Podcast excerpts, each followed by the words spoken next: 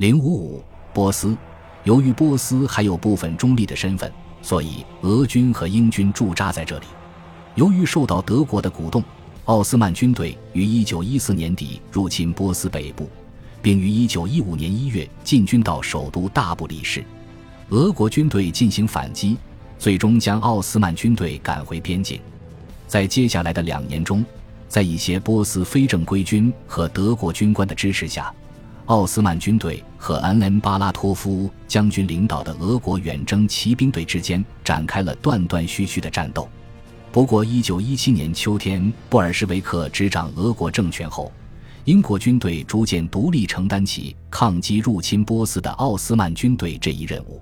波斯发现自己虽然保有中立身份，但成了两个敌对阵营之间的战场，两面受压。同时，德军也通过波斯在阿富汗发动了几次小范围的远征行动，煽动其统治者和人民对协约国采取行动。